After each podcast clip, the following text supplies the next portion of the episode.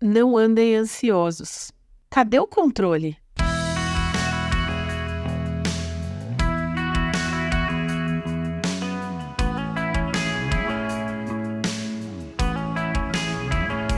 Perdeu o controle da TV no meio das almofadas do sofá, ou o controle do portão da garagem de casa bem na hora de entrar ou sair, é uma grande chateação. Algo que nos faz perder tempo e às vezes até dinheiro tendo que comprar um aparelho novo. Agora, perder o controle das situações da vida é ainda pior, porque é um fator que causa ansiedade. Mas na verdade, assim, pensando bem, nós temos controle de quê?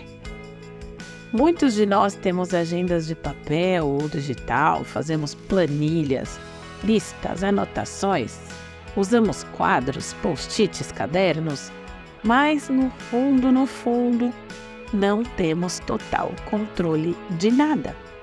Não temos certeza sobre o dia de amanhã, aliás, nem sobre o minuto seguinte da nossa vida. A gente pode fazer um monte de planos de trabalho para amanhã, por exemplo, mas se faltar energia elétrica ou internet, talvez muitos deles não se concretizem. Tudo vai bem até que chegue uma doença, uma demissão, um problema no casamento ou com os filhos. Coisas que não controlamos acontecem a todo momento. De um pneu furado à perda de um ente querido.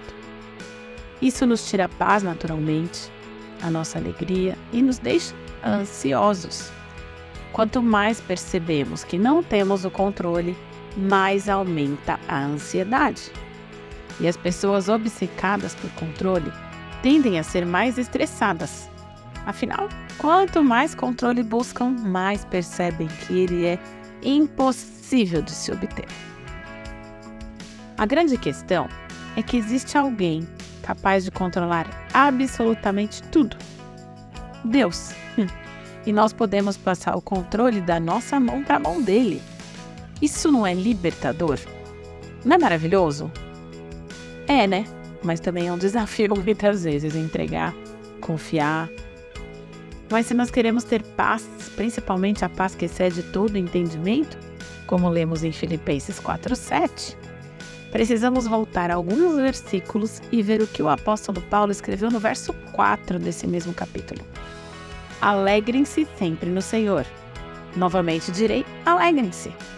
Ou seja, antes de falar que nós não devemos ser ansiosos, que é o que ele diz no verso 6, ele fala que devemos nos alegrar sempre. Mas o que faz toda a diferença aqui é que nós devemos nos alegrar no Senhor. Aí sim, depois ele fala que é ao Senhor que nós devemos entregar os nossos pedidos e depois vem a. Quando a gente se alegra na soberania de Deus e nela confia, conseguimos experimentar essa paz que se faz presente mesmo em meio ao caos e à total falta de controle. Quanto mais conhecemos o nosso Pai, mais a nossa ansiedade diminui porque mais convictos ficamos a respeito da sua soberania. Nisso nós devemos nos alegrar, tendo em mente quem é Deus e tudo o que ele já realizou e o que está revelado a nós pelas Escrituras. Quanto mais cheios de Deus nós estivermos, quanto mais cheios de Deus estiverem os nossos pensamentos, menos ansiosos ficaremos, porque Ele é o Deus do impossível o Deus que é capaz de fazer o que nós não podemos fazer. E isso não pode nos causar medo, insegurança, desespero por conta da falta de controle. Aliás, muito pelo contrário, deve nos inundar de paz.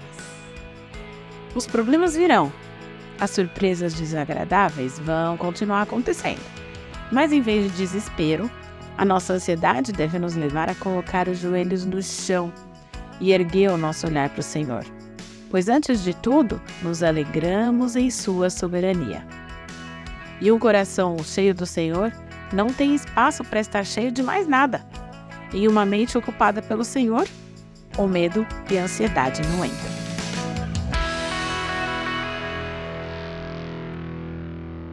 Você ouviu o podcast da Igreja Evangélica Livre em Valinhos. Todos os dias, uma mensagem para abençoar a sua vida.